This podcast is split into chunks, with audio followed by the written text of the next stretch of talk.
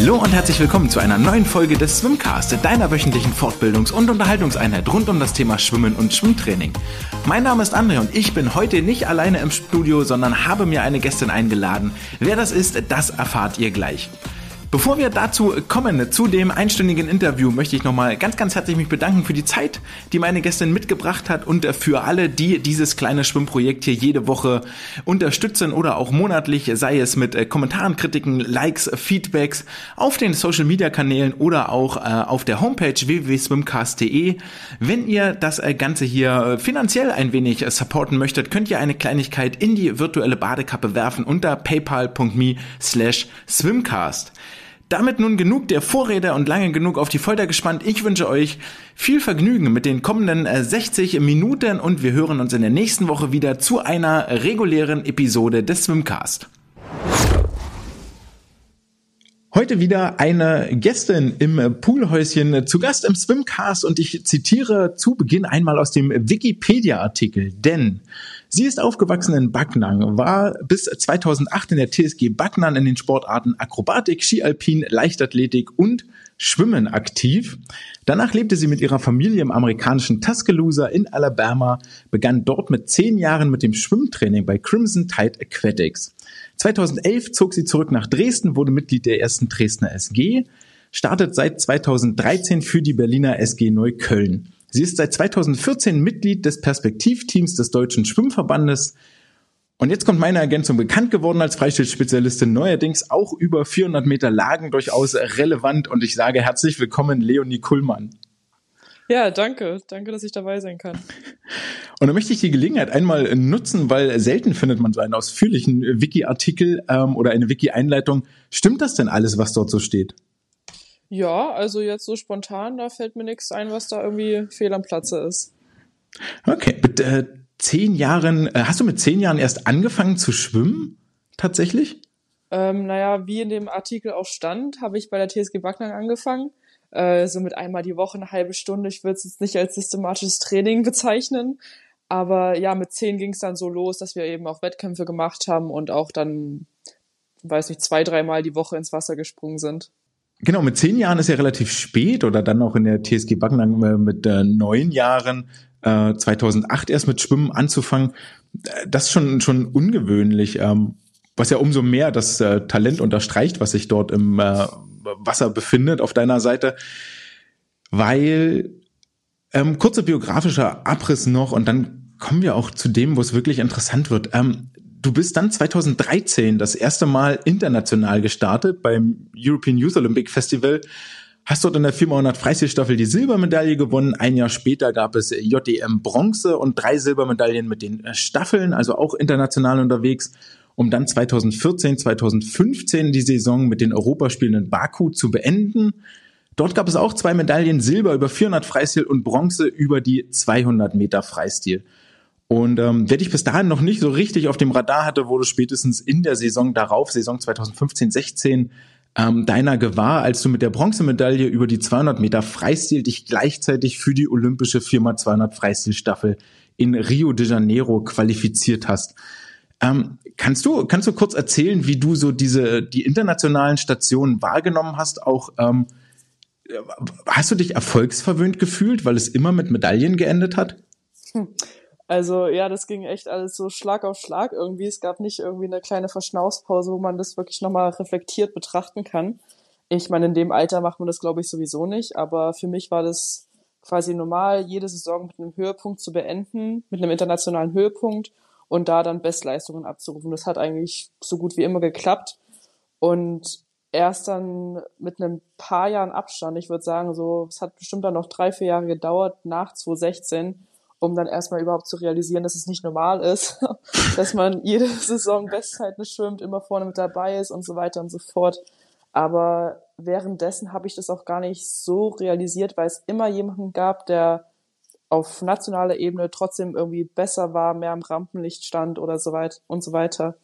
Also ich habe mich jetzt nie irgendwie als Überflieger gesehen oder das wurde auch so vom Trainer oder von der Familie überhaupt nie so kommuniziert. Also ich habe irgendwie trotzdem immer so ein bisschen kämpfen müssen, beziehungsweise das Gefühl gehabt, dass es ja eben schon mit harter Arbeit verbunden war und so konnte ich mich irgendwie auch nie in Anführungsstrichen auf meinen Lorbeeren ausruhen, ausruhen, weil mir auch immer wieder bewusst vor Augen geführt wurde, was damit verbunden ist.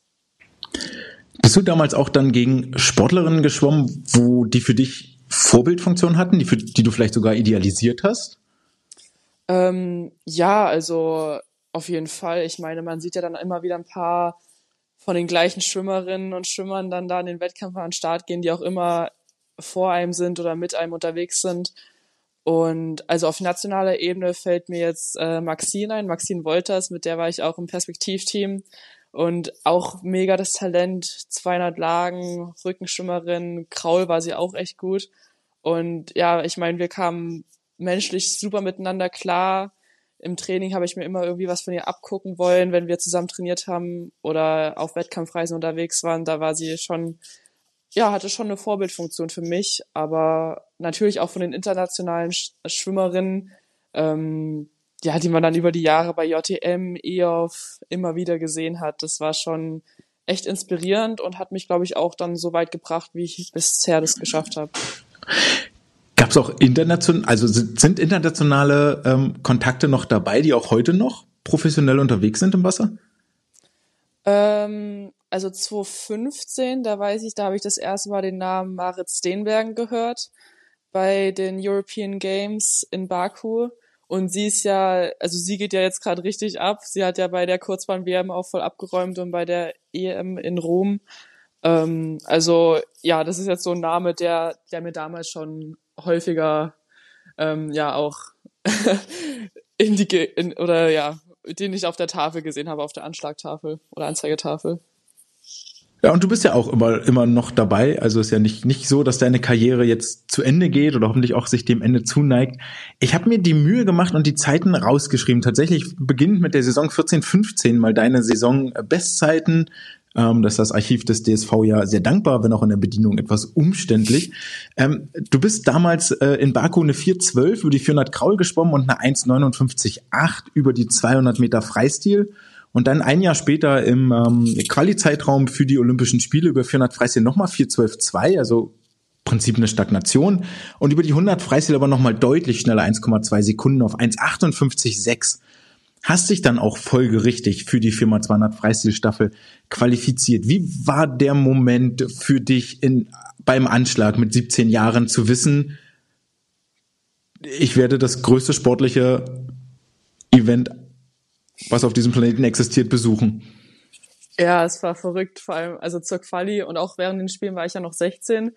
Ich bin dann erst später im Sommer 17 geworden und ja, das war alles so, ging drunter und drüber. Also die Saison fing an mit einem Perspektivteam-Trainingslager und da weiß ich auch noch, wir saßen alle in so einem Raum und hatten so ein bisschen Besprechung und da fiel dann auch die Frage, wer von uns Sportlern denn meint, nächstes Jahr es zu den Spielen schaffen zu können.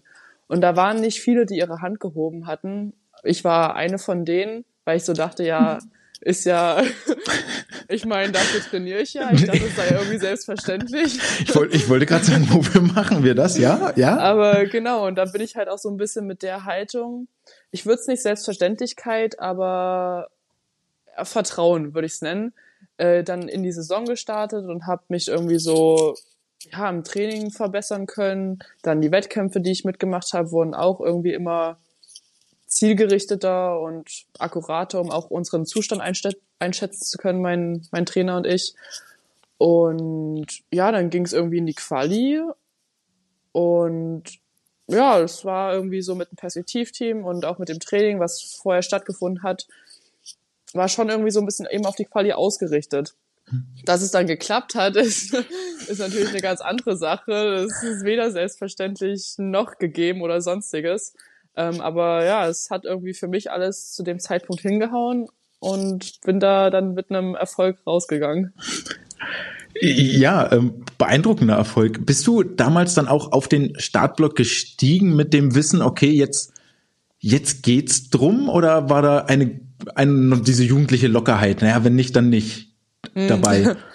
Also damals war es irgendwie noch so, ich weiß, ich, das hat sich ja auch seitdem fünfmal geändert, glaube ich, dass man ähm, im A-Finale die schnellste Zeit beziehungsweise unter den Top 4 sein musste bei den bei der Quali.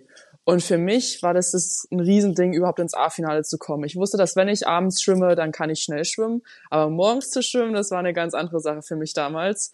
Und deswegen war mein Ziel, das A-Finale zu schaffen. Und dann wusste ich, wenn ich es schaffe, bin ich gut dabei. Deswegen war die größte Hürde eigentlich vormittags als ich es dann geschafft hatte, ich weiß auch noch, ich war auf der Bahn 6 bei den ähm, German Open damals, mhm. seitdem meine Lieblingsbahn. Aber genau, dann, dann ging es halt irgendwie so in Vorstadt und so. Und ich hatte damals so ein paar Mädels in meiner Trainingsgruppe, die waren auch in der Halle, sind auch geschwommen. Ja, wir haben halt so Faxen gemacht und ich war auch nicht in dem Zelt an sich, sondern bin dann direkt quasi von neben dem Vorstadtzelt auf die Startbrücke gegangen, weil ich also mir ist es damals schon aufgefallen, dass die Stimmung im Vorstadtzelt gerade bei solchen wichtigen Quali-Wettkämpfen echt bedrückend ist, fast. Ähm, genau, deswegen bin ich, habe ich mich da bewusst rausgehalten, habe eben noch mit meinen Mädels bisschen Quatsch gemacht und bin dann eben auch mit Selbstbewusstsein und guter Laune an den Start gegangen und ich denke, das ja, hat man dann auch in meinem Rennen sehen können, dass ich da irgendwie locker war, aber trotzdem wollte. Ist die Stimmung im, immer, empfindest du die Stimmung im Vorstadtzelt immer noch so angespannt oder ist das jetzt etwas, wo, wo du sagst, mit mehr Erfahrung kann ich das anders handeln?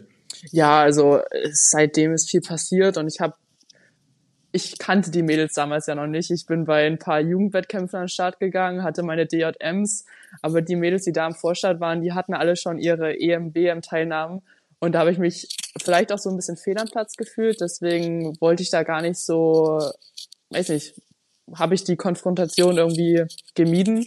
Mhm. Ähm, aber nee, seitdem auch dann bei den Spielen und so, als ich die Mädels dann besser kennengelernt habe, das war super. Und seitdem bin ich auch immer im Vorstadtzelt und mache Quatsch mit den Mädels, die dann an den Start gehen. ja, sehr schön. Ähm, in der Staffel dann am Ende 1,59,0, also quasi die, die ähm, Quali-Zeit nochmal wiederholt. Ich denke mal, damit wirst du auch zufrieden nach Hause gefahren sein. Ähm, was hat sich für dich danach geändert? Ähm, ja, also zufrieden war ich nicht wirklich. Ich bin auch im, wir waren drei Wochen noch im Vorbereitungstrainingslager in Brasilien, bin dann auch nochmal kurz vorher krank geworden. Ich hatte meinen Heimtrainer nicht dabei. Ich war irgendwie, also es war einfach nur Abenteuer für mich und habe das irgendwie versucht, bestmöglich zu handeln. Ich denke, mit einer 1,59,0 kann man zufrieden sein, aber es war, ich wollte, ich war da, um Bestzeit zu schwimmen. Ähm, aber ich meine, die Erfahrung, das kann dir, glaube ich, jeder Sportler sagen, der dabei gewesen ist, war mega, das, ja, alles drumherum, das einmal mit, miterlebt zu haben, es gesehen zu haben, wird dann auch für meine spätere, spätere sportliche Laufbahn, glaube ich, von großer Bedeutung gewesen sein. Ähm, ja, und dann, dann war es vorbei. Ich hatte meinen Start weg. Ich hatte irgendwie noch zwei Wochen da oder anderthalb.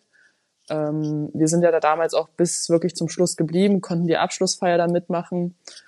Aber ich, ich weiß noch, ich, also es waren noch ein paar Schwimmwettkampftage nach dem FIMA 200 Kraul und ich glaube, ich war jeden Tag im Wasser. Also für mich ging es mental direkt weiter. Ob das jetzt sinnvoll war oder nicht, ist eine andere Sache. Aber ich, ich war direkt so, okay, in vier Jahren ist wieder Olympia, da will ich auf jeden Fall besser sein ähm, für mich gab es da irgendwie gar keine, gar keine Abschaltphase, auch mental. Das war so, Start ist vorbei, ich war nicht zufrieden, jetzt ist Training, damit ich das nächste Mal besser bin. Und ja, das hat, glaube ich, schon ein bisschen auch geschlaucht dann mental. Ähm, war wahrscheinlich dann auch zu verbissen, aber ja, ich meine, das, das gehört dazu, solche Prozesse, solche Lernkurven und dann auch mal sich selbst einzugestehen, dass man eine Pause braucht, ist, glaube ich, von sehr, sehr großer Bedeutung und Wichtigkeit. Hast du dir die dann noch genommen, auch nach Olympia? Nee, also das ging dann, wir hatten dann auch eine Kurs, es war ja mein Abi 2017, also ein Jahr nach dem Spielen habe ich Abi gemacht. Und ähm, dann hatten wir eine Kursfahrt im September, eine Woche Barcelona. Und das war mega cool. Wir haben uns auch also es waren halt alles Schwimmer in der, in der Stufe und noch ein paar andere Sportler. Ähm, und ich, wir waren fünf Tage da, sechs Tage da und da konnten wir dann halt nicht schwimmen, nicht trainieren. Ähm, Und es war eigentlich auch in der Pause, es war alles abgesprochen, es hätte alles chillig sein können. Aber ich war dann der Meinung, noch jeden Morgen da irgendwie laufen gehen zu müssen, damit ich mich irgendwie fit halte und dann die Quali im nächsten Sommer, also 2017 dann irgendwie schaffe. Und ja, für mich war alles wirklich leistungsorientiert und auf den Sport ausgerichtet, egal in welcher Situation. Okay. Ähm, wie also jetzt, ich höre daraus, dass du an einer, einer sportbetonten Schule warst, Eliteschule des, des Sports. Kannst du gerne gleich nochmal was ähm, erzählen zu den Umständen, in die du dann zurückgekommen bist? Wirst, wie, wie bist du aufgenommen worden dann als Olympionikin? Hat sich für dich im Alltag was geändert? Hast du irgendwo im Umgang mit deinen Freundinnen, mit deinen Freunden im Trainingsverbund eine, einen Unterschied gemerkt? Nee, also nicht, nicht bewusst. Ich glaube, das war irgendwie so ein bisschen gegeben halt. Ich war die, die Schwimmerin, die gute, die halt zum, Spiel, nach, zum äh, Spielen gefahren ist. Und geändert groß hat sich nichts. Ich hatte viel Einzelunterricht wegen der vielen Fehltage auch. Ähm, das heißt, ich hatte sowieso nicht so viel Kontakt zu meinen Mitschülern. Äh, ja, und in der Trainingsgruppe blieb eigentlich alles gleich. Ich hatte da eine gut, also es war echt eine sehr, sehr gute Gruppe. Ähm, es haben alle irgendwie durchgezogen. Wir waren auch groß damals, eine große Gruppe, so um die 15 Leute. Und da hatte man immer irgendwie jemand, der der schneller war als man selber. Also man hatte da nie, ich hatte mich da nie irgendwie ausruhen können. Das war immer, immer gib ihm. Okay. Ich, ich erkenne ein Muster. Ich glaube, wenn man dir jetzt aufmerksam zugehört hat, ist äh, keine Pause und gib ihm ein, ein relativ guter, gutes, gutes Stichwort für das, was nach Olympia folgt. Also wir haben jetzt vier Jahre hinter, oder du hast vier Jahre hinter dir, ähm, in denen es stetig bergauf ging. Und ich glaube, die Saison 16, 17 war dann das erste Mal so ein, so ein kleiner Break zu erkennen, so ein, ein Leistungsplateau. Ähm, am Ende der Saison kann, stand kein internationales Highlight für dich. Es wäre die WM in Budapest gewesen, 2017. Ähm, Saisonbestzeiten 400 Freistil 411,8, also minimal schneller als in den zwei Jahren zuvor, wo man da schon vielleicht fast von, von dem dritten Jahr Stillstand reden kann. Und die 200 Freistil 1,58,9, also auch für ein nacholympisches Jahr vielleicht gar nicht so verkehrt, ähm, wenn man das Alter mit betrachtet hätte man dort vielleicht noch mal tatsächlich einen Schritt vorwärts erwartet. Ähm, liegt das daran, dass du so verheizt warst, dass du keine Pause hattest, dass du dort drüber warst über den Punkt und dich hättest regenerieren müssen? Oder was, was glaubst du, ist die Ursache? Boah, das ist eine echt gute Frage. Also ich, ich glaube nicht, dass egal, also dass ich unter den Umständen so das Bestmögliche daraus gemacht habe. Ähm, in der Saison 17, 18 oder beziehungsweise im Frühling 17 haben wir dann auch einen neuen Trainer, einen Stützpunkt bekommen, also vor der Quali für die WM in Budapest damals. Und es ging alles ein bisschen drunter und drüber. Es war nicht wirklich so diese Kontinuität zu erkennen, wie sie die Jahre vorher im Trainingsprozess auch zu sehen war. Und klar, also ich war, ich war nicht zufrieden mit meinen Leistungen bei der Quali, beziehungsweise ich habe mir deutlich mehr erhofft. Ähm, aber das war auch ja, das war nicht mehr locker, das war nicht mehr entspannt, das war schon echt forciert. Ich weiß auch noch, da war es dann, da ging es dann das erste Mal mit so Vorlaufnormzeiten ähm, los. Da gab es eine Vorlaufnormzeit über die 400 Kraul, das war eine 412. Also es war unter, nee, es war über Bestzeit damals, aber schneller, als ich jemals vormittags geschwommen bin. Und die wollte ich halt wirklich unbedingt. Und das war das erste Rennen, was ich so bewusst erlebt habe, wo es von mir Anfang an um eine Zeit ging, um nicht um das Rennen an sich. Und ich weiß nicht, was ich da im Vorlauf geschwommen bin. Es war wahrscheinlich trotzdem eine gute Zeit. Oder ja, ich, ich bin mir sicher, dass es trotzdem eine 4.13, 4.14, also für mich damals eine gute Vorlaufzeit war. Aber dann war, dachte ich schon so, oh Gott, jetzt kann ich mich, mich nicht mehr für die äh, WM qualifizieren, egal was ich nachmittags schwimme.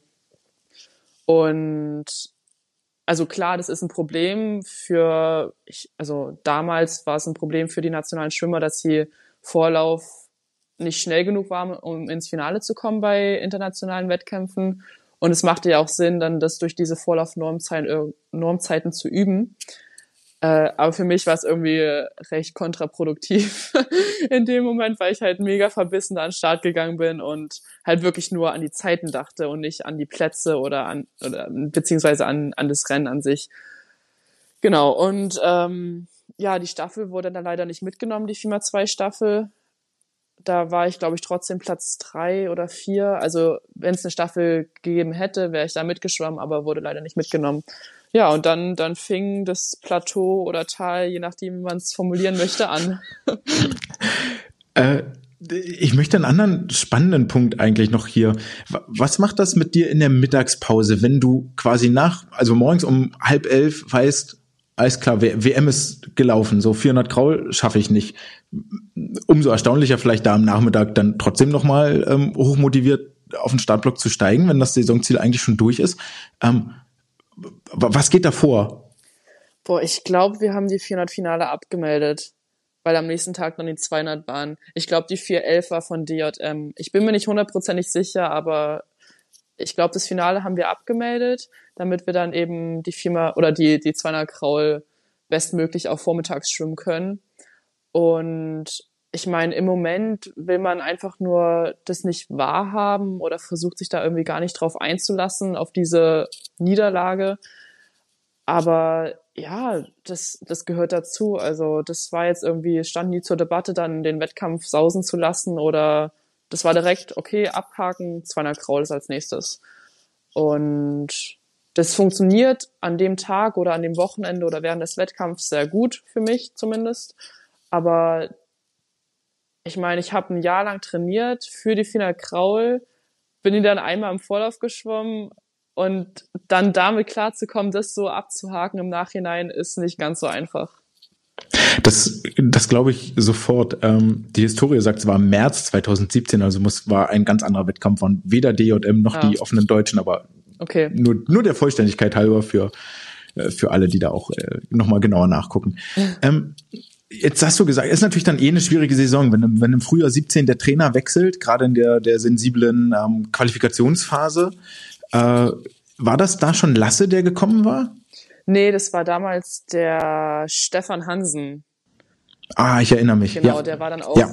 mehrere Jahre am Stützpunkt in Berlin, aber ich bin ja dann auch 2017 im Sommer beziehungsweise Herbst in die USA gegangen, also habe da nicht mehr so viel von mitgekriegt. Okay. Äh, Okay, ja, ver okay, verstehe. Ähm, genau, Saison 2017, 2018 in den USA, da tauchen für dich dann hier äh, in den deutschen Bestenlisten keine Bestzeiten auf. War, du warst ein Jahr in den USA, richtig? Äh, Oder zwei, zwei Jahre. Zwei, okay. Ähm, wie hast du das wahrgenommen, dann den Unterschied ähm, von Deutschland äh, in die USA? Ähm, ist auf jeden Fall ein Unterschied vorhanden. Also das war halt boah, ich weiß gar nicht, wie man es beschreiben kann am besten. Es war ein Riesenteam, wir waren über 60 Schwimmer. Alle Leistungslevel, alle Leistungsstände waren, waren vertreten. Also es war wirklich, es gab Leute, die haben vor vier Jahren mit dem Schwimmen angefangen und es gab Leute, die waren schon bei den Spielen dabei. Ähm, und ich glaube, diese Mischung, die hat's echt gemacht so. Also klar, ich bin keine Bestzeiten geschwommen, aber so für meine persönliche und sportliche Entwicklung, glaube ich, hat es echt viel nochmal gegeben. Ähm, ja, ich habe echt tolle Freundschaften oder Bekanntschaften kennengelernt und jetzt auch über die Jahre halten können. Ja, aber schwimmerisch muss man sagen, hat es jetzt eher, glaube ich, ja, also wenn man jetzt nur auf die Zeiten guckt, nicht viel gebracht. Weswegen ich ja dann auch nach zwei Jahren wieder nach, nach Berlin gekommen bin. Wo warst du da in den USA? In welcher Uni? In Alabama, also University of Alabama in, in Alabama. Überraschenderweise. War der Standortwechsel aber vielleicht ganz positiv?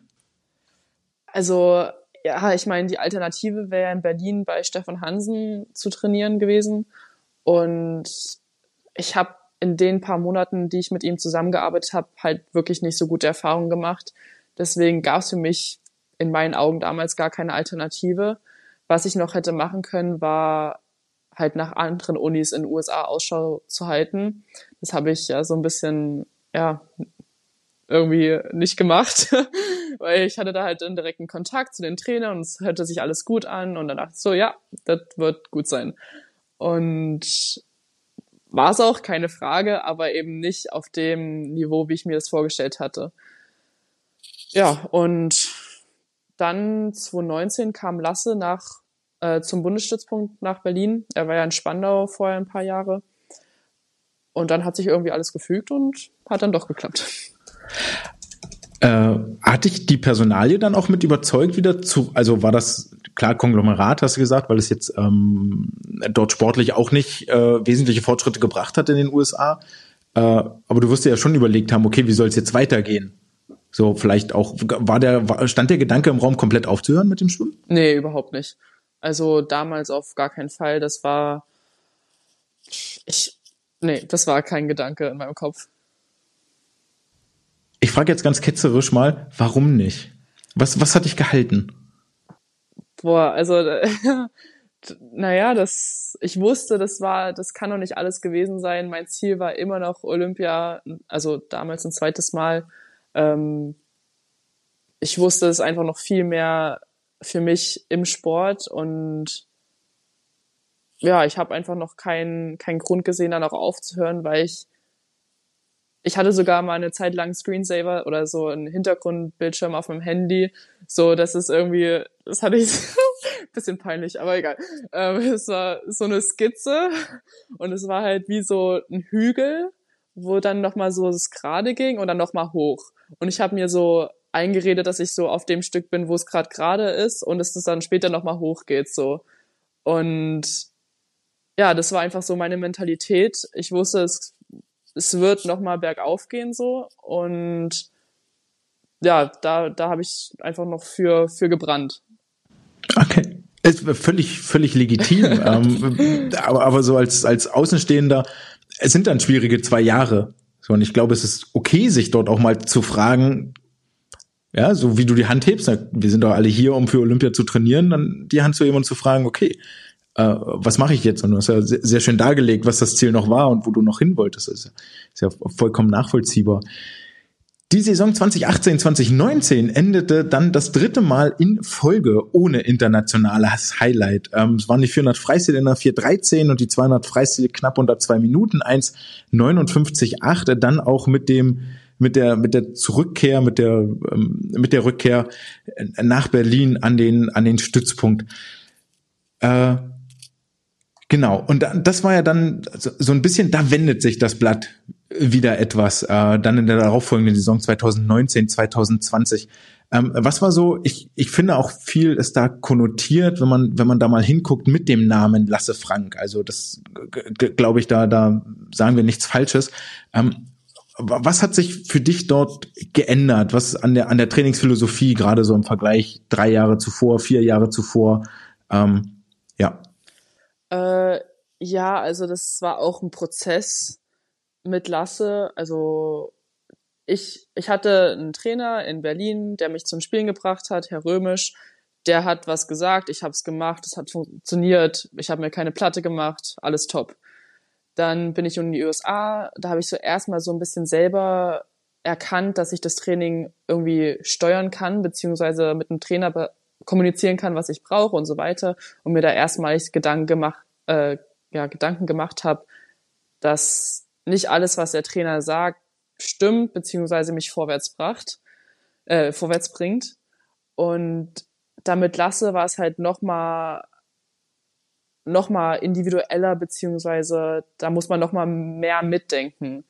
Ähm, also in den ersten ein, zwei Jahren würde ich sagen, bin ich da immer noch so rangegangen, habe gesagt, so lasse bitte sag mir, was ich machen soll. Ich mache das bestmöglich.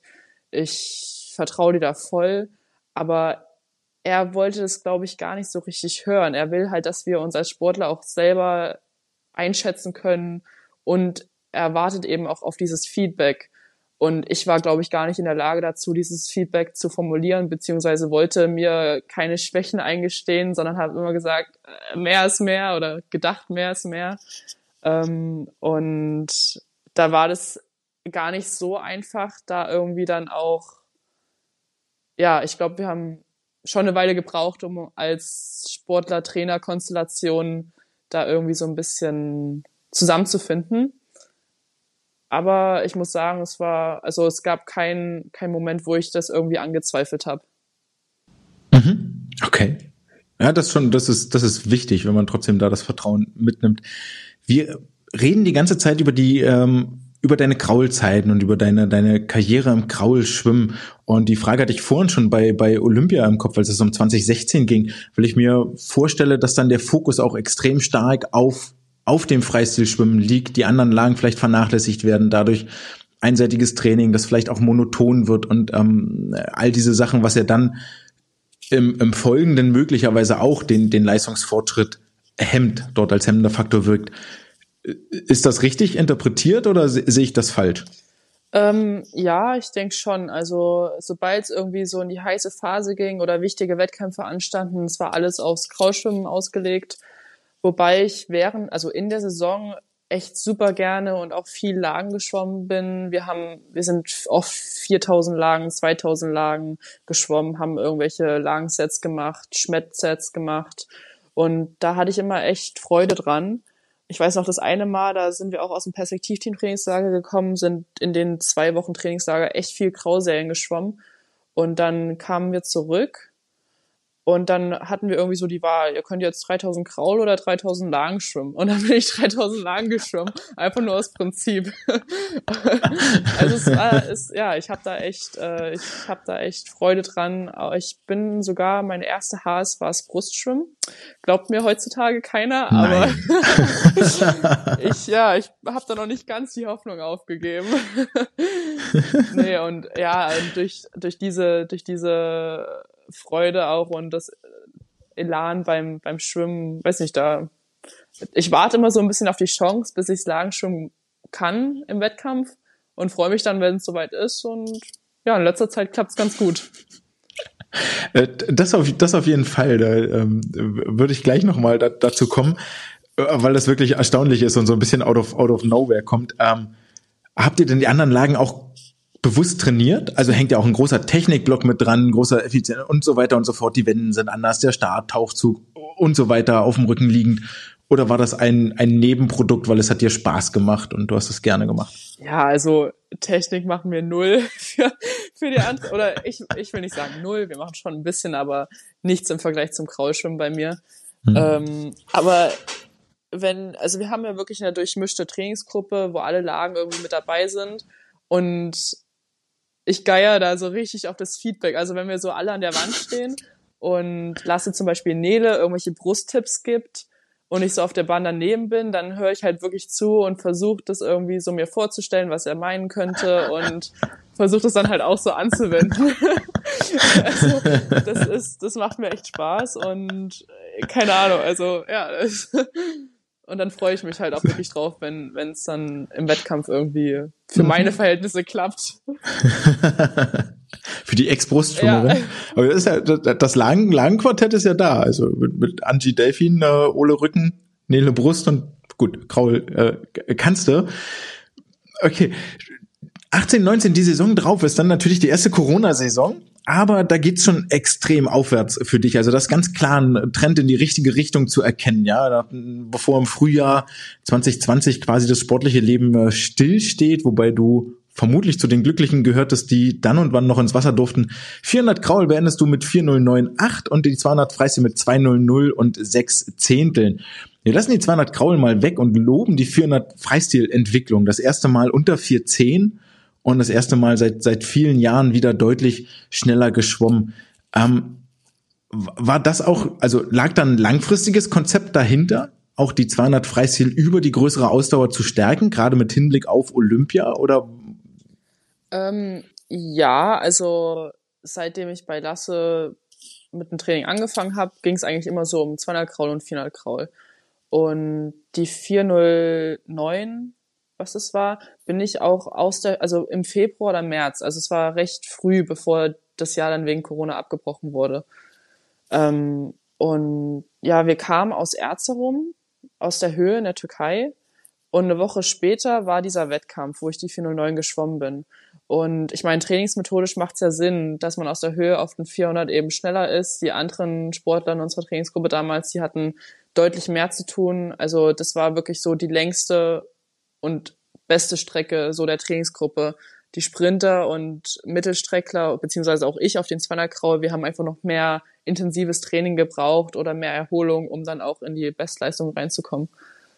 Und ja, aber nee, die 400 Grau, die sind auf, für mich auf jeden Fall immer, immer mit dabei, stehen auf dem Zettel und so versuchen wir auch irgendwie das Training zu steuern und auch im, am Anfang der Saison diesen Grundlagenblock zu legen, um bei den 400 gut, gut durchzukommen, aber eben dann zum Ende hin auch die Intensität und Geschwindigkeiten für die 200 hinzuzufügen.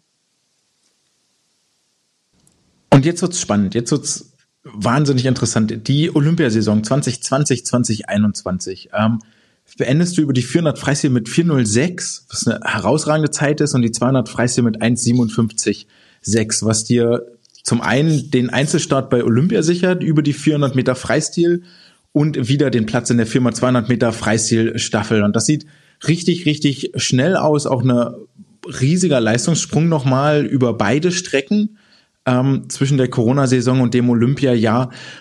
Und aus den Erzählungen von nach den Olympischen Spielen in Rio, ähm, war das dann während der Corona-Pause quasi das erste Mal, dass du wirklich bewusst Sportpause gemacht hast und eine Erholung hattest? Nee, also während der Corona-Pause gar nicht.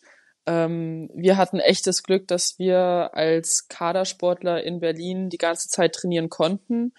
Wir hatten auch, ich glaube, nur zwei Wochen über Ostern frei, also Ostern 2020.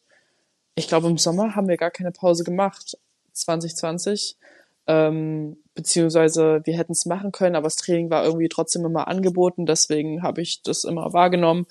Und also ja, so, das war überhaupt nicht irgendwie, stand nicht zur Debatte, dass wir da nochmal eine größere Pause machen. Ähm, oder ja, wir hatten das Glück, keine Pause machen zu müssen, besser gesagt. 2021 im Januar, ähm, da hatten wir einen positiven Corona-Test in der Trainingsgruppe. Und da war das damals noch so, dass wenn man eine Kontaktperson ist, dass man dann eben auch sich isolieren muss. Und da war das erste Mal, dass ich so zehn Tage, glaube ich, war das damals noch, in Quarantäne war. Mhm. Und das ging so ab, ey. Wir hatten dann so ein, ein Rad aus der Schwimmhalle, so ein wie nennt, Wattbike, so ein Wattbike, so genau, ja, die Biobank ja. hatten wir dann bei uns und das war wirklich, das war härteres Training, was wir da gemacht haben, als wir in der Schwimmhalle hätten machen können. war, wir waren wirklich fünf Stunden am Tag auf dem Ruderergometer, auf dem Wattbike, auf der Zugbank, haben Stabi gemacht, irgendwelche verrückten YouTube-Videos, so, also haben da wirklich volles Rohr, hart trainiert, harte Athletik gemacht. Ähm, was glaube ich aber auch echt, echt wichtig war, um dann ein paar Monate später bei der Quali 2021 eben die Zeiten zu schwimmen. Hm. Also hätte ich da zehn Tage auf der faulen Haut gelegen, glaube ich nicht, dass ich dann im April so schnell gewesen wäre. Okay, das, okay, das ist spannend, aber gut, da den, den anderen Blick zu haben, als man das vielleicht zuerst interpretieren würde. Dann kam die Olympia-Quali mit einem erfolgreichen Ende für dich, nämlich dem, dem Einzelstart. Äh, wie erleichtert warst du, dass das, dass das geklappt hat? Also sowohl sich neuerlich zu qualifizieren, als auch den Einzelstartplatz zu sichern. Oh, mega. Also wir hatten, das war auch so ein Quali-Zeitraum von drei Wochen und der erste Wettkampf war Heidelberg. Und da bin ich ja schon über Fina Kraul mit 600 die Norm geschwommen. Äh, die Norm war eine 40750, ich war eine 40744. Und das war wirklich, also ich glaube, so einen Moment hatte ich im Sport noch nie, dass ich einfach so erleichtert war und nochmal so diese, dieses Gefühl, diese Anerkennung, auch diese interne Anerkennung für mich selber hatte, dass ich die Gewissheit hatte, es hatte einen Grund, nicht aufzuhören oder was auch immer weiterzumachen, nach Berlin zu kommen, in Berlin zu bleiben und so weiter und so fort. Ähm, und ja, dann, dann fiel wirklich eine riesige Last ab. Dann zwei Wochen später bei der Quali in Berlin, da wusste ich, ich war gut drauf, ich bin schon in 407 geschwommen. Das war nur noch so Cherry on top mäßig, obwohl da meine ganzen Bestzeiten herkamen. Ähm, nee, aber das war wirklich ein, ein unvergleichbarer Moment. Ja. ja, das kann ich mir äh, vorstellen und ist äh, nachvollziehbar. Und dann geht es Richtung Olympia los. Tokio, Japan mit Vorbereitungstrainingslager und ähm, das sind ja immer so Blackboxen für uns Außenstehende. Wir stecken da nicht drin, wir wissen nicht, was, was da los ist, was da gemacht wird, sondern sehen dann am Ende des Tages nur das, was quasi im Fernsehen auch übertragen wird, was dort gezeigt wird, was dort an Zeiten auf der Anzeigetafel oder im Protokoll aufploppt und dann ähm, fällt der Blick ins Protokoll, sieht man 400 Freistil, Leonie Kuhlmann 4 Minuten 10, Platz 18. Leonie Kuhlmann, 4x200 Freistilstaffel, 1,59,19.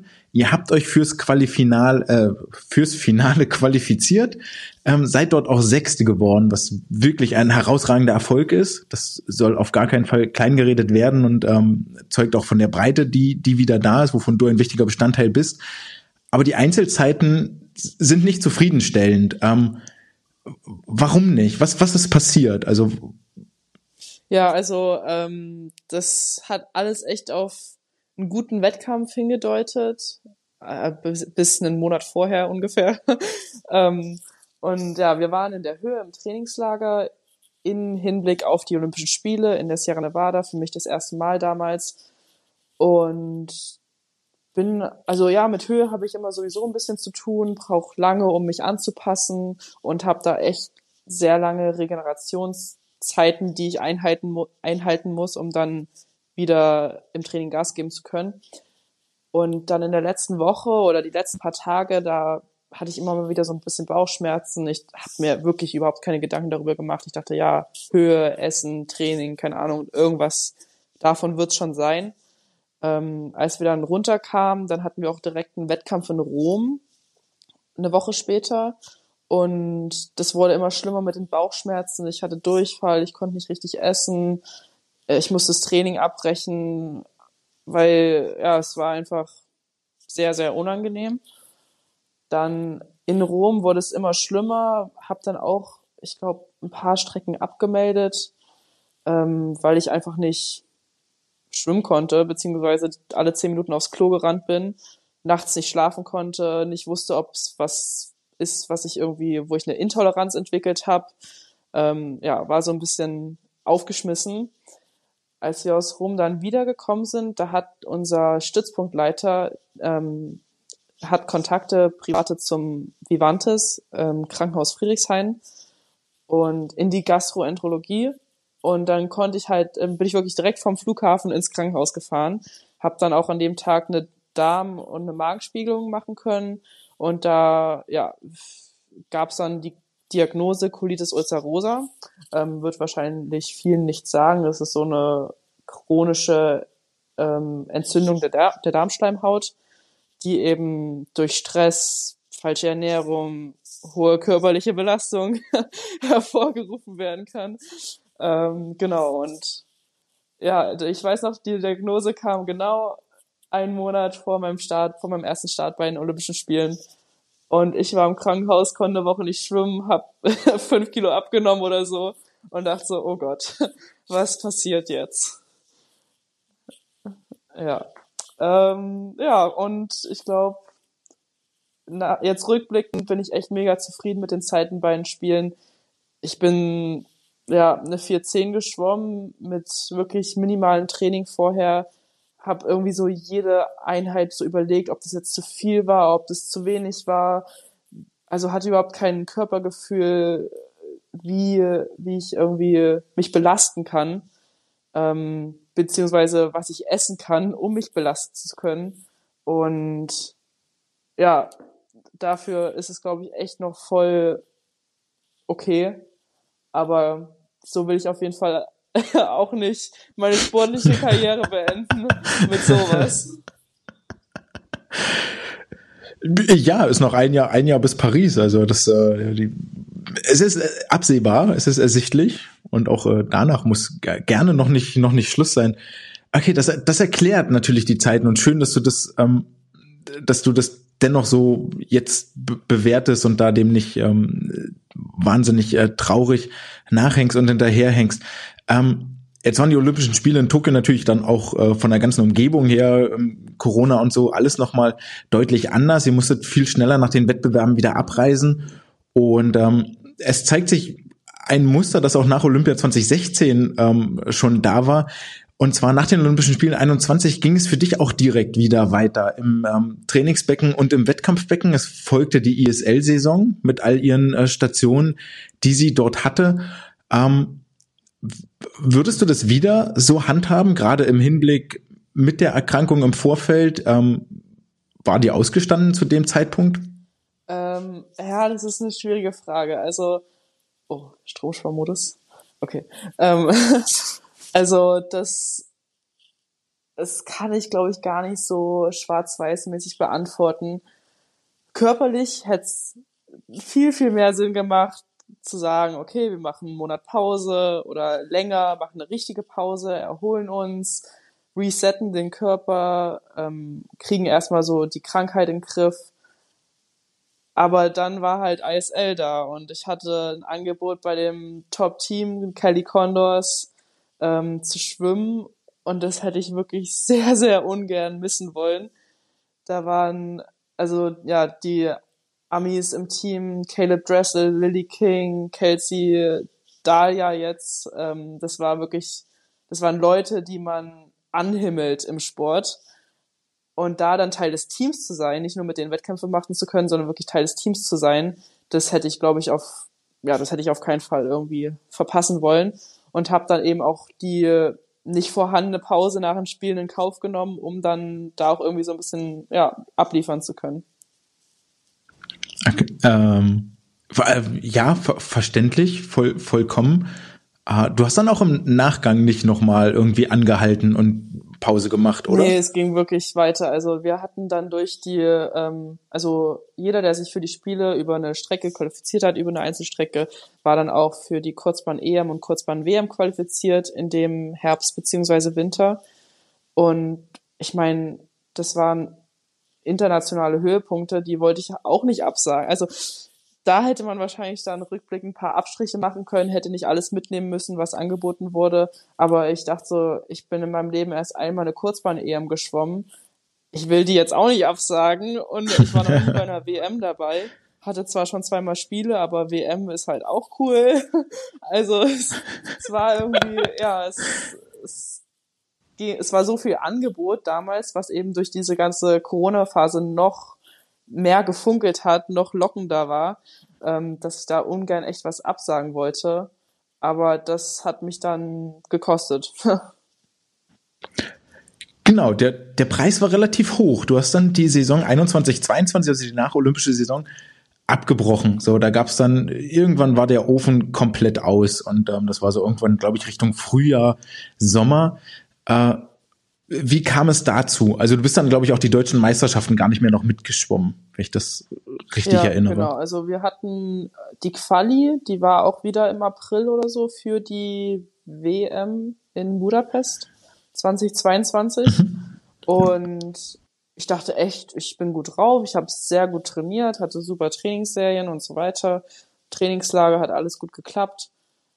Und die Quali dann irgendwie gar nicht. Also ich hatte eigentlich ein gutes Gefühl beim Schwimmen, guck dann so auf die Anschlagtafel oder auf die Anzeigetafel und denk so, hä, sind das, sind das die richtigen Zeiten? Das, das kommt doch nicht hin. Ich war noch viel schneller. Naja, und dann, ja, dann war einfach irgendwie der Ofen alle, wie du schon sagtest. Also ich hab's versucht, ich habe über Frequenz versucht, über Kraft versucht, dann über die anderen Strecken oder Finals, die ich noch hatte, das irgendwie noch ein bisschen zu retten, aber ja, wenn der Körper nicht mehr will, dann, dann will er nicht mehr. Ähm, die Erkenntnis hatte ich dann auch und dann auch eben durch Gespräche mit Lasse oder mit dem Team um mich herum haben wir dann erkannt, dass es wahrscheinlich die beste Entscheidung wäre, die, dem Körper dann die Pause zu geben, nach, nach der er so geschrien hat. Hm. Gab es da vorher auch schon mahnende Stimmen oder die du, die du überhört hast, die du nicht hören wolltest? Ähm, ja, ich glaube, da bin ich sehr gut drin, in, in solche Stimmen zu überhören. äh, ja, für mich, also das war wirklich, also ich glaube, die ganze, die ganzen Erzählungen zeigen es schon, dass es irgendwie für mich so immer mehr als mehr war. Training, also zu viel Training gibt's nicht und so weiter und so fort. Und da will man sich halt auch diese schwachen Momente nicht eingestehen oder denkt, man muss mehr trainieren, keine Ahnung. Also das ist alles so ein bisschen, ja, jetzt rückblickend kontraproduktiv gewesen wahrscheinlich. Aber ja, das, ich glaube, es gab sicherlich solche Signale, die ich auch überhört habe, ja. Ja. Ähm, ja, also so dieser, dieser Teufelskreis, ich glaube, wenn man da drin steckt mit dem Tunnelblick, ah, es läuft nicht, okay, ich muss noch härter ran, damit's wieder so wie früher und dann dreht man sich eigentlich nur, nur immer im Kreis.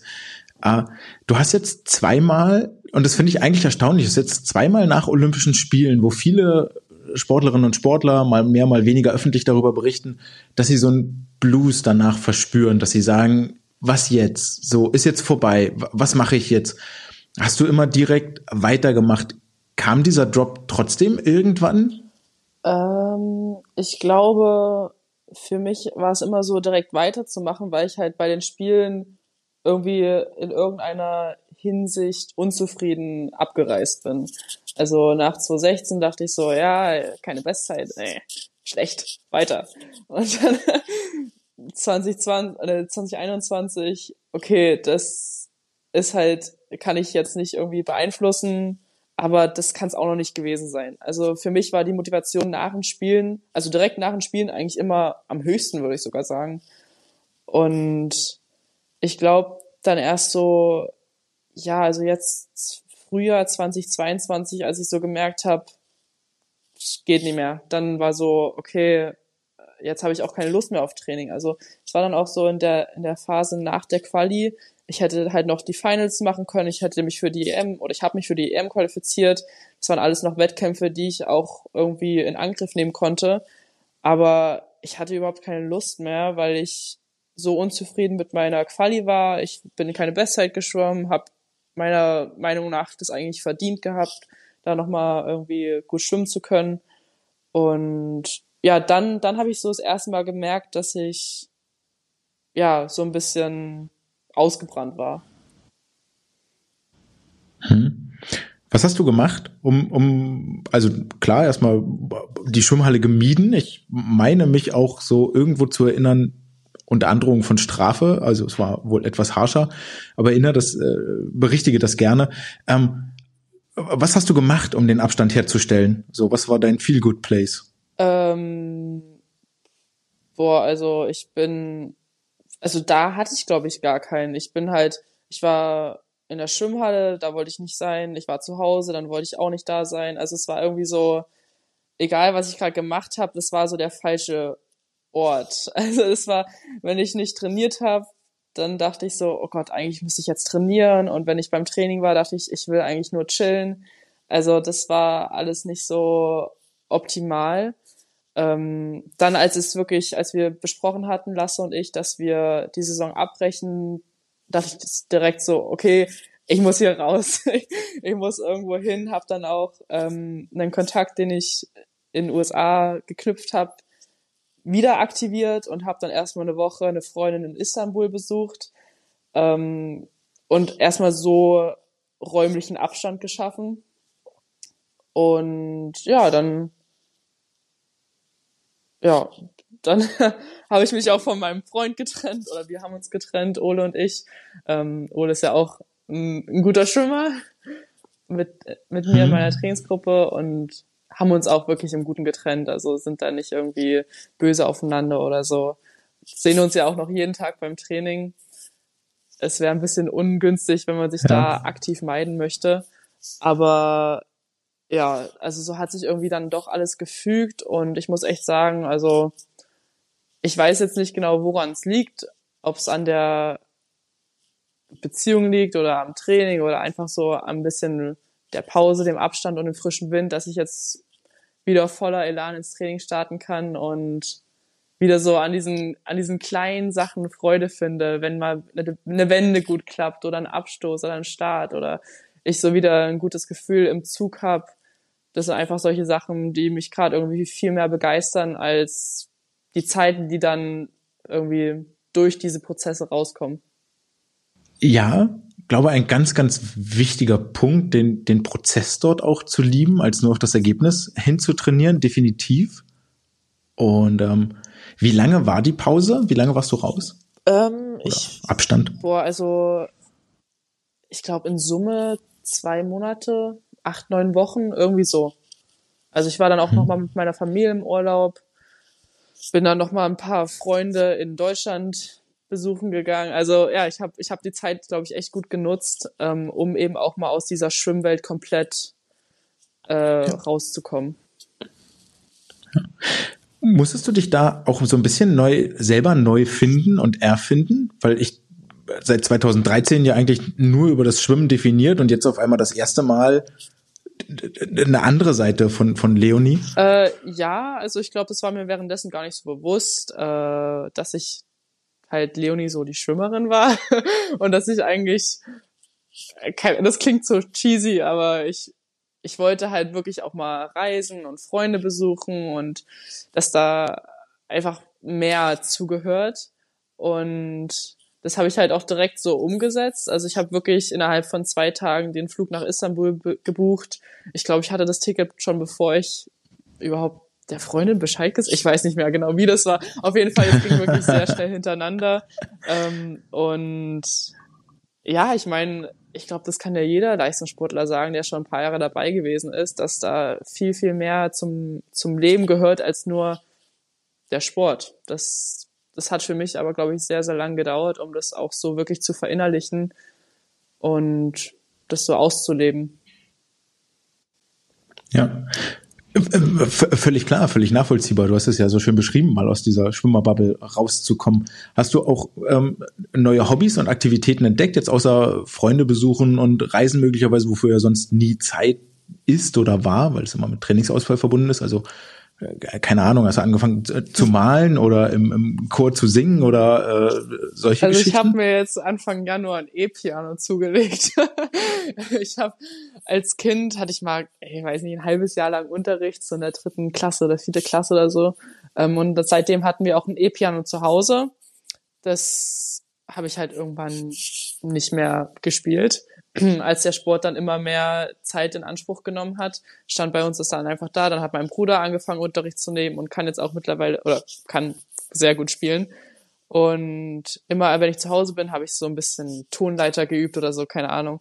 Und ja, jetzt mittlerweile steht bei mir auch so ein Ding in der Wohnung und da spiele ich wirklich sehr, sehr gern dran oder übe auch mit YouTube, mit Hilfe von YouTube so ein paar Lieder und Uni halt. Also Jetzt ist es gerade Semesterferien, Gott sei Dank, aber das, wenn das eben läuft während des Semesters, das nimmt auch recht viel Zeit und Energie in Anspruch.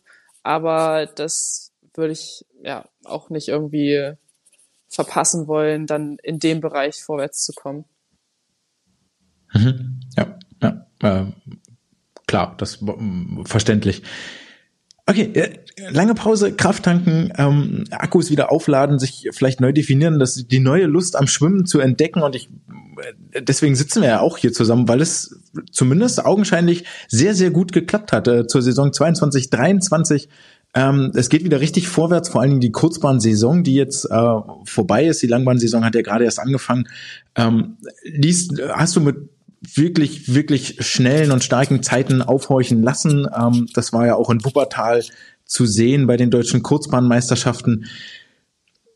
Jetzt hast du viel beschrieben, was sich was sich geändert hat, was du anders machst, wo auch so der, der, das Mindset hin ist. Aber habt ihr auch im Trainingsprozess, also im wirklich harten Training, etwas geändert, das vielleicht auch um ein Übertraining zu vermeiden? Habt ihr Wassertraining durch andere Aktivitäten ersetzt? Seid ihr ja? Ähm ja, also ich glaube, durch diese Wettkämpfe und auch die Pause und so habe ich ein, nochmal ein anderes Gespür auch für, für meinen Körper und für das Training entwickeln können. Und ich glaube nicht, dass ich jetzt weniger trainiere.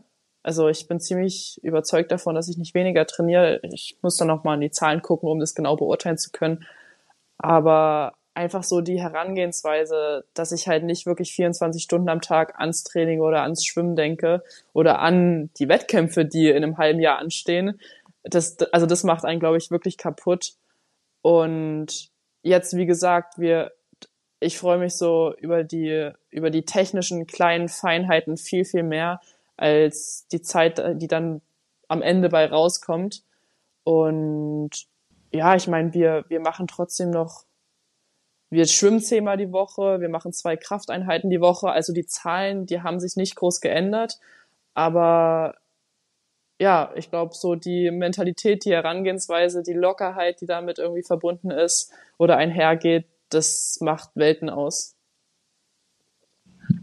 Die Trainingsgruppe hat sich auch viel geändert. So, wenn man in den letzten Jahren in Berlin mitgeguckt hat, ja, viele ähm, Schwimmerinnen dann auf, weiß ich nicht, Johanna Roas fällt mir ein, Lisa Graf und bestimmt noch einige, die ich jetzt vergesse.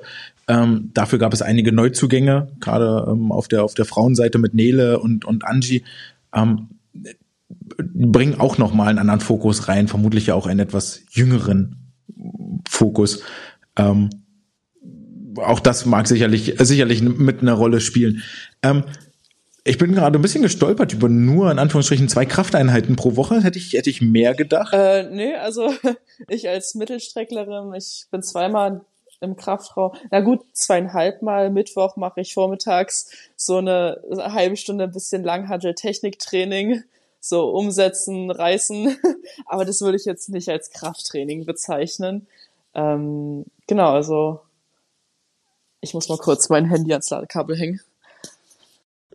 Mach das. In der Zwischenzeit ähm, kann ich ja auch noch mal äh, erzählen. Ich meinte auch gar nicht, dass, ihr, dass du unbedingt weniger trainierst, sondern einfach anders, also im Sinne von ähm, Ausdauertraining vielleicht über Skifahren, übers Ruderergometer, über das Wattbike mit bewerkstelligst. Ähm, dass ihr vielleicht mehr, mehr Höhentraining einbaut, ähm, dass das Techniktraining oder höhere Intensitäten mehr in den Fokus rücken.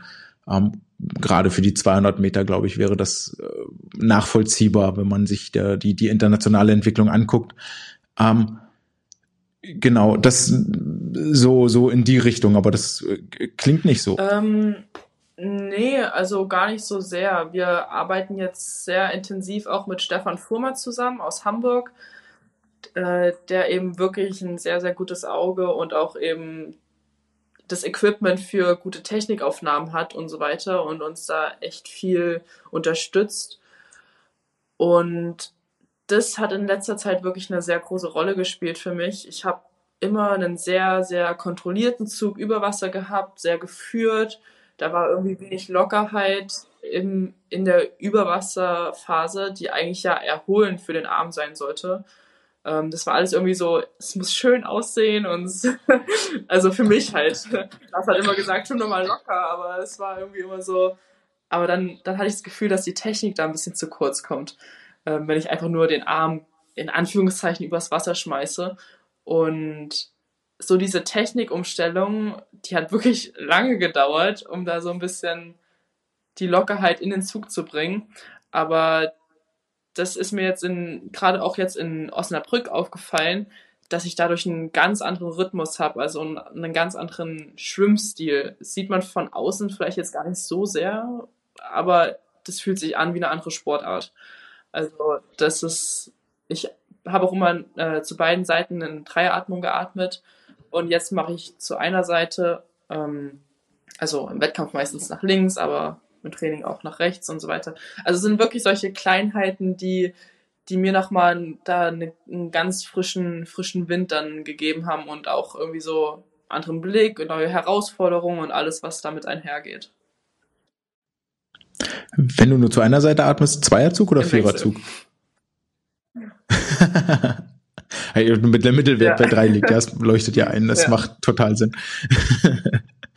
Und ähm, neu ins Programm aufgenommen sind die 400 Meter Lagen, die äh, für mich anfänglich so ein kleines ein Nebenprodukt waren. Und ich dachte, okay, es ist, ja gut, äh, macht Henning Mühlleitner jetzt auch irgendwie, okay, nehm, nehmen wir dann mal mit. Aber das taucht öfter auf in deinem äh, Programm, erstmalig auch in der ISL-Saison 2021, wo es für eine 44 auf der Kurzbahn gereicht hat. Ähm, 4,48 stehst du im Moment auf der Langbahn, wenn ich das richtig im Kopf habe, also da schon ähm, fast wieder, fast wieder dran. Hast du dort weiterführende Ambitionen oder ist das tatsächlich ein Ergänzungsprodukt? Nee, ich glaube, das ist wirklich nur eine Ergänzung. Jetzt bei DMS bin ich auch 400 Lagen geschwommen. Ich glaube, ich war eine 440, 441. Irgendwie so. Auf jeden Fall halt auch gar nicht mal so langsam. Aber das ist für mich halt wirklich Spaß. Also ich schwimme echt gerne Brust und Rücken. Also, also mich werden wahrscheinlich alle Brust und Rücken schon mal auslachen, aber ich habe da meinen Spaß. Und immer wenn wir selber unsere Meldungen machen können, versuche ich da auch ein bisschen nicht nur auf die Kraulstrecken zu gehen, sondern ein bisschen lang, ein bisschen Schmett, alles so ein bisschen mit einzustreuen. Und ja, ich glaube, das ist einfach wirklich so ein Nebenprodukt. Hm. Machst du das mit einem Purpose auch, also auch mit einem, mit einem Zweck, vor allen Dingen im, im Training, ähm, das Delfinschwimmen oder, oder dann auch Rücken und Brust, ähm, die anderen Lagen, um vielleicht Wassergefühl, Rotation, sind ja verschiedene Dinge, die sich da übertragen lassen. Ja, also das fällt mir extrem auf, ähm, die Parallelen auch vom Rücken zum Kraulschwimmen. Äh, also ich, ich würde überhaupt nicht von mir behaupten, dass ich gut Rücken schwimmen kann, aber so diese Armführung über Wasser, man versucht ja schon irgendwie so den Arm eben zu schmeißen beim Rückenschwimmen, glaube ich. Also alle Rückenschwimmer können mich gerne korrigieren, aber das ist halt nochmal eine andere Bewegung. Also du kannst einfach so deinen Arm locker lassen und die Bewegung kommt aus der Schulter und aus der Rotation. Und im Ellbogen passiert eigentlich gar nichts über Wasser. Und bei mir war halt beim Kraulschwimmen der Ellbogen voll im Vordergrund. Der war für mich immer gedanklich so hoch wie möglich, die Hand unter der Achsel oder unterm Ellbogen und dann ist, wurde der, die Hand nach vorne geführt. Und jetzt durch diese Umstellung und auch, dass ich das mal richtig erklärt bekommen habe, versuche ich halt sowohl beim Rücken als auch beim Kraulschwimmen ja, den Arm locker zu lassen, die Hand zu schmeißen gefühlt und da habe ich für mich auch eben so ein paar Parallelen erkennen können. Auch beim Brustschwimmen, so dieses Anfassen, der Zug, dass die Hände nicht nach außen gedrückt werden, sondern nach, also in Körperrichtung sozusagen. Ja. Also, wie gesagt, ich meine nicht von mir behaupten zu können, eine gute Rücken- oder Brustschwimmerin ähm, zu sein, aber das sind auf jeden Fall solche Kleinigkeiten, die für mich im Training dann auch Sinn ergeben. Ja, es ist aber wahnsinnig spannend zu hören, ähm, was du fühlst, was du denkst, worauf du achtest. Das sind ja genau die Sachen, wo da wird's ja interessant, ne? Halt dieses Bewusste mit, mit Kopfschwimmen und, und überlegen, Transfer finden, wie fühlen sich die Dinge an, ähm, ähm, auch so das, das Innen- und das Außenbild miteinander abzugleichen. Äh, wie sieht's jetzt in der Zukunft aus? Also die Saison 23, äh, 2022, 23 läuft ja noch, dann kommt die ähm, olympische Saison wieder. Wo, wo liegen deine Ziele? Was sind für dich so Benchmarks? Also Bestzeiten auf jeden Fall. Ähm, über 200 und 400 Meter Fra äh, Kraul. Das sollte, glaube ich, in der olympischen Saison immer angestrebt sein, über die Hauptstrecken dann auch Bestzeit zu schwimmen. Und aber also ja, das ist, also momentan bin ich voll davon überzeugt, dass wenn ich so weitermache, da auch nochmal einen richtigen Leistungssprung hab, haben werde, weil es für mich einfach, wie gesagt, wie eine ganz andere Sportart viel natürlicher sich anfühlt. Der ganze Rhythmus passt besser zusammen. Ich kann, auch wenn ich kaputt bin, irgendwie eine gute Trainingsserie schwimmen, was für, mich früher immer so nicht ganz so gegeben war. Ähm, und von daher einfach irgendwie das versuchen beizubehalten und ja, mich anzustrengen und dann Bestzeit zu schwimmen. Ja, das klingt gut. Das, das, das klingt gut. Und hört man auch wieder das, das bisschen mehr auf den, auf den Prozess, das Orientierte ähm, raus, statt sich jetzt auf, auf Zeiten oder Platzierungen wirklich festlegen zu wollen und das so ganz genau benennen zu wollen. Habt ihr auch, jetzt hast du ganz viel über den Überwasserarmzug gesprochen, habt ihr auch über, über die Unterwasserphase geredet und wie, ja oder nein, wie fühlt sich das, welche gedanklichen Clues hast du dort? Ja, also wir haben auch über die Unterwasserphase geredet und es analysiert und was ausprobiert und so weiter. Und das, also unter Wasser sieht es bei mir eigentlich alles oder sah es vorher auch recht gut aus ich habe eine gute Ellbogenvorhalte, die könnte rechts noch ein bisschen stärker sein oder ja, der Arm ein bisschen nicht ganz so sehr absacken. Ähm, dann im Abdruck haben wir ein paar Sachen geändert, dass ich halt wirklich die Hand stehen lasse. Ja, solche Sachen, die man irgendwie halt auch lernt über die Jahre, aber die sich dann nicht ganz so verfestigen und dadurch eben alte Muster wiederkehren und so weiter. Und ich glaube, ja, das, das Größte ist für mich einfach, dass ich einen lockeren Zug habe und dabei die Atmung am, am richtigen Moment einleite. Okay. dann ähm, danke ich dir an der Stelle wirklich ganz herzlich für das, für das offene und äh, lange Gespräch und möchte ganz einfach alles Gute für die Zukunft wünschen, ohne das jetzt auch so ganz, ganz konkret zu sagen, sondern dass du, ja, dass du den wiedergefundenen Spaß am Sport beibehältst und vielleicht noch ganz lange, du bist ja noch auch jung. naja, mittlerweile nicht mehr so jung. äh, ich habe ja letztens, letztens erst gelernt, äh, Kaderentwicklung ist auf den Peak mit äh, 25 ausgerichtet, da hast du noch Zeit. Na, siehst du. Und dann hält das ja auch ein bisschen äh, dort oben. Und in diesem Sinne hoffe ich einfach, dass du auch noch äh, lange im Schwimmbecken aktiv unterwegs bist und aktiv ja, bleibst. Danke. Und dass wir uns demnächst nochmal wiederhören oder wiedersehen. Ja, Vielen Dank, auch. Leonie.